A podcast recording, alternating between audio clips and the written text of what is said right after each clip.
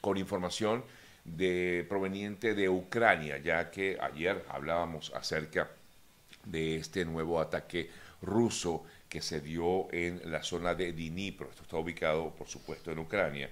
Y en relación con esto, con esta terrible situación, un nuevo ataque de bombardeos eh, rusos contra Ucrania, eh, ha sido o se ha levantado nuevamente una voz en vista que esta situación cada día es más crítica en Ucrania. Y ayer se eh, informó que el número de fallecidos de este lanzamiento de este misil ruso contra una zona residencial, es decir, donde no hay, no hay ningún tipo de, de, fuerzas militares, pues se acabó con la vida lamentablemente de 40 personas, entre ellas tres niños, mientras que incluso se hablaba de otras cuarenta y tantas personas desaparecidas en eh, esta situación registrada en eh, la zona, repito, de Dnipro, en eh, Ucrania. Mientras tanto, ante esto, las Naciones Unidas han elevado su voz de protesta y han informado que este caso debería ser investigado como un crimen de guerra, un posible crimen de guerra y se busque a como de lugar perseguir a los responsables. La organización destacó que se trata de uno de los ataques más mortíferos desde que Rusia invadió el país vecino en febrero del año pasado, eh, con, este gran, con esta gran cantidad de personas fallecidas en, en Ucrania. Mientras tanto, también la Unión Europea ha alzado su voz y comentó que no habrá impunidad para Rusia luego de este nuevo ataque. Nos vamos ahora a Irán, donde a pesar de que ha habido una serie de situaciones, eh, es decir, como recordamos, hay una gran cantidad de personas que han sido sentenciadas a muerte y algunas ejecuciones, ha habido o continúan algunas protestas. Sin embargo, según han informado desde Irán, bueno, la organización Human Rights Watch ha informado que eh, justamente esta persecución que hay contra aquellos que piensan distinto en eh, Irán y aquellos que han protestado en Irán. Estas manifestaciones se han visto disminuidas justamente para, por, por, por, por el temor que tienen las personas de ser llevadas a un juicio y posteriormente sentenciadas. Es decir, que lo que justamente ha realizado el régimen iraní está logrando sus efectos, que es evitar más manifestaciones. Estas manifestaciones que comenzaron en septiembre a raíz de la detención de la jovencita Masa Amini y que concluyó en eh, su fallecimiento. Eh, estas eh, protestas se iniciaron de forma masiva en septiembre, como hemos comentado desde el primer momento pues algunas de estas personas fueron detenidas, sentenciadas a muerte y ya hasta el momento hay por lo menos cinco ejecuciones que se han hecho efectivas. La primera ejecución se llevó a cabo el 8 de diciembre cuando fue llevado a la horca un joven de tan solo 23 años de edad por herir a un militante islámico, bloquear una calle. Esa fue, ese fue el delito que cometió esta persona y mm, e inmediatamente pues vino eh, la decisión de ejecutarlo. Eh, luego, otros cuatro días después, vino un segundo manifestante también que fue condenado por el asesinato de dos agentes de seguridad y así entonces en total se estaríamos, estaríamos hablando de cinco ejecuciones que se habrían llevado a cabo en Irán.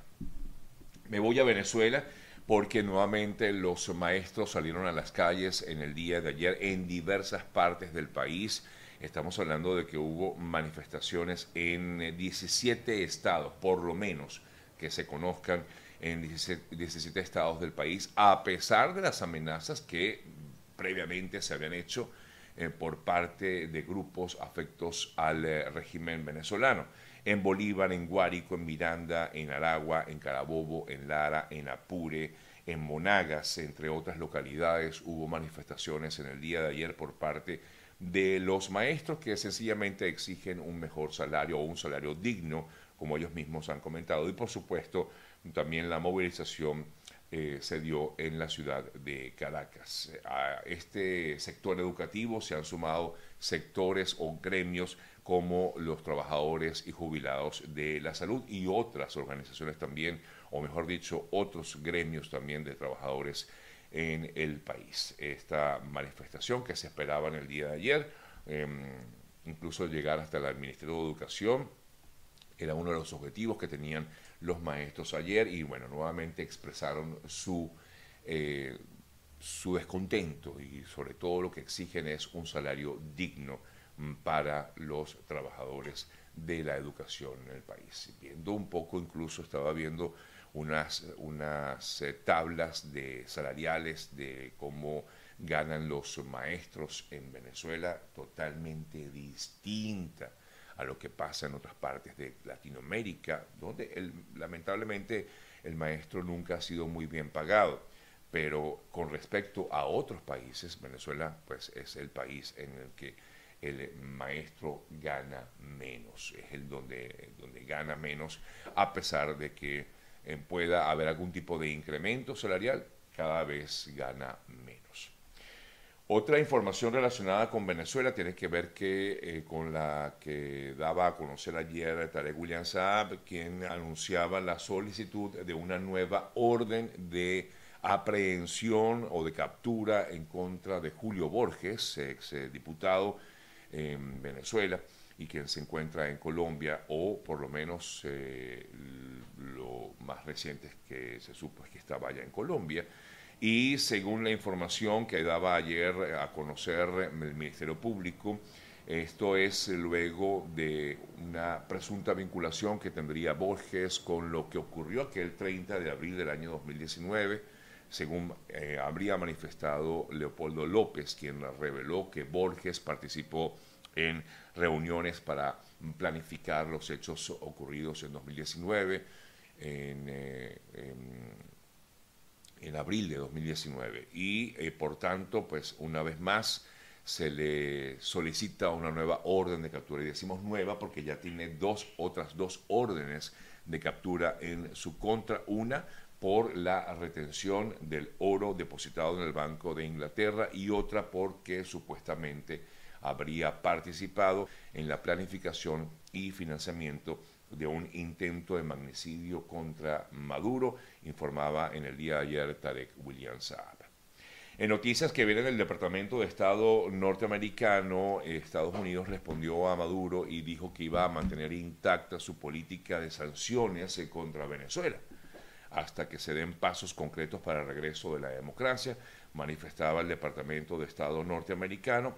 Eh, de hecho, el, mientras, y voy a leer un poco lo que dijo el portavoz del Departamento de Estado, mientras Maduro eh, siga reprimiendo al pueblo venezolano y desviando recursos para prácticas corruptas, continuaremos entonces presionando al régimen con sanciones. Eso fue lo que informó el Departamento de Estado. Eh, no obstante, pues ha habido acercamientos y eso ya lo hemos visto, sobre todo con el tema petrolero y, e inclusive la semana pasada, según informaba CNN, habría un grupo o estuvo presente en Venezuela un grupo de representantes del Departamento de Estado para eh, hablar acerca de algunas eh, personas de origen estadounidense que se encuentran detenidas en Venezuela, en razón por la cual el, enviado especial para asuntos de rehenes, Roger Karsten, llegó a Caracas. Estuvo en diciembre en Venezuela, según lo que informa la cadena CNN y dijo que eh, el viaje se centró en verificar la situación de los estadounidenses que se encuentran presos en Venezuela y para ello este señor Roger Carsten contó con la compañía de funcionarios consulares estadounidenses. Actualmente hay por lo menos cuatro mm, estadounidenses detenidos en Venezuela, que se sepa, Luke Denham, Aidan Berry, Eivin Hernández y Gerald Kennemore. Estos dos últimos se fueron designados por el Departamento de Estado como injustamente detenidos en Venezuela. Una última noticia para ya darle paso a mi primera invitada en el día de hoy es que, eh, bueno, comienzan ya a llegar a Estados Unidos aquellos eh, cubanos que han sido beneficiados con el parol humanitario. Recuerden que este parol humanitario, sobre todo en un principio, favorecía solo a venezolanos, ahora también ha favorecido o está favoreciendo a ciudadanos de origen nicaragüense, haitiano y cubano. Y ayer pues se pudo conocer de que ya varios cubanos están entrando a Estados Unidos gracias a este parol humanitario. Seguimos con más información y a esta hora entonces voy a aprovechar para actualizar las noticias, a ver qué ha ocurrido en las últimas horas. Miren, la situación en Perú continúa siendo delicada y hay, hay manifestaciones, protestas todos los días y los eh, campesinos de Perú, eh, hay una movilización al parecer bastante bien nutrida, ¿no? que de personas que van en camino hacia Lima. Eh, vienen o salieron desde Puno con la intención de ir a Lima. ¿Para qué? Para pedir la renuncia de la presidenta Dina Boluarte. No la ha tenido fácil la señora Boluarte desde que asumió el poder desde hace unas cinco semanas. Eh, aproximadamente, bueno, se habla de 49 fallecidos en, eh, eh, Perú desde que se iniciaron las protestas en ese país. Y, por esta, y que fueron básicamente en la zona sur, donde está justamente Puno, y es por esta razón que los campesinos han decidido salir y hacer esta caminata o esta manifestación con la intención de llegar hasta la eh, capital, hasta Lima, para pedirla, para solicitar la renuncia de la presidenta Boluarte. Vamos a, vamos a Lima para hacer escuchar nuestra voz de protesta, comentó el presidente de la Asociación de Centros Poblados de la provincia de El Collao, una zona eh, que está ubicada en la región de Puno, que es justamente fronteriza eh, con Bolivia. Y pues por estas razones que están yendo hacia Lima en esta manifestación que seguramente vamos a tener noticias en el día de hoy. Dicen que con la intervención de Evo eh, en Perú es un desastre. Bueno, justamente Evo Morales está siendo visto como una persona no grata en eh, Perú a raíz de lo que afirman sería también algunos comentarios eh, de injerencia en los asuntos internos del Perú, justamente como bien comentabas en torno a lo que alguien comentaba aquí, en torno a lo que ha hecho el expresidente de Bolivia, que está em, es fronterizo con Perú. Preguntan aquí, Sergio, ¿reactivaron las respuestas para el, paro, para el parol? Yo solicité el 27 de octubre, me respondieron esta semana. Sí, efectivamente, ya hemos comentado desde la semana pasada que hemos recibido información de personas que han obtenido efectivamente esta respuesta por parte de las autoridades de inmigración de Estados Unidos. Sí ha habido respuesta, un poco lenta quizás en algunos casos, pero por lo menos hemos visto eh, cómo eh, ha habido esa respuesta, por lo menos poco a poco han ido dando esa respuesta. Otras informaciones, eh, leemos en noticias, bueno, ayer en Maduro tuvo una uno de sus eh, acostumbradas alocuciones y hasta habló de, la Miss Venezuela, de Miss Universo, y dijo que le había, comentó él que, que le habían robado el Miss Universo a Venezuela, luego de lo que pasó, o sea, quiero decir que también Maduro pues habló sobre este tema. Hablando de cosas vinculadas con eh, la administración de Maduro, eh, se anunció que Félix Plasencia, va a dejar su cargo como embajador de Venezuela en Colombia. El eh, señor Félix Plasencia, quien era embajador entonces de Venezuela en Colombia, ya va a dejar su cargo porque se va a, en, eh, va a dirigir, en todo caso, el, el ALBA, según la noticia, em, pues que se habla acerca de este tema. Me voy a Guatemala. La fiscalía de ese país ha señalado al ministro de Defensa de Colombia, Iván Velázquez, por el escándalo de la empresa Odebrecht en Guatemala.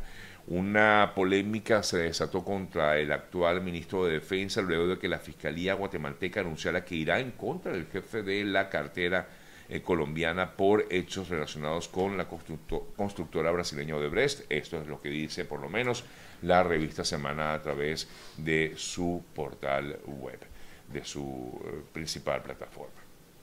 Otras informaciones, la dictadura de Nicaragua, considerada así por muchos eh, representantes de América, por eh, muchas, eh, mm, muchos mandatarios americanos, afirman que la dictadura de Daniel Ortega está rompiendo récords en violaciones de derechos humanos a sus ciudadanos. Y la información específica habla de una ONG internacional conocida como eh, la ONG del Instituto sobre Raza, Igualdad y Derechos Humanos, eh, y divulgó una información donde aseguran que el régimen de Ortega ha roto récords en materia de violación de derechos humanos. El año 2022 cerró punteando como el año con más clausuras de organizaciones no gubernamentales y un éxodo nunca antes visto en la historia de Nicaragua. Bueno, tanto es el éxodo en eh, Nicaragua, que como ya hemos comentado, también Estados Unidos está al tanto de ello y muchos de esos nicaragüenses están dirigiéndose hacia Estados Unidos y es por esta razón que también Estados Unidos extendió ese paro humanitario que se le ha dado a los venezolanos, a cubanos, a haitianos, pero también a nicaragüenses, como pues hemos ya eh, comentado desde hace varias semanas.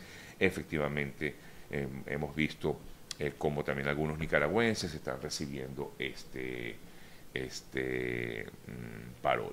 Que alguien me comenta aquí acerca de lo del niño que publiqué en el día ayer. Bueno, terminé, miren, esto, qué bueno que me comentas este tema porque lo voy a, voy a hablar un poquito acerca de esto. Efectivamente, yo publiqué el video, me pareció súper llamativo como cualquier persona que lo vio a través de las redes. Seguramente cayeron en, como yo caí como inocente, eh, vio el video, yo lo vi, me encantó, dije, wow, qué maravilla este chico, lo, me lo voy a robar, lo voy a publicar. Este, de hecho, este, le di el crédito a la cuenta que lo publicó. Eh, me pareció maravilloso, un chico eh, de, colombiano que al parecer pues parecía una calculadora humana, el chico muy inteligente, este, y bueno, daba información, daba como que resultados rapidito a, eh, eh, a nivel de matemática.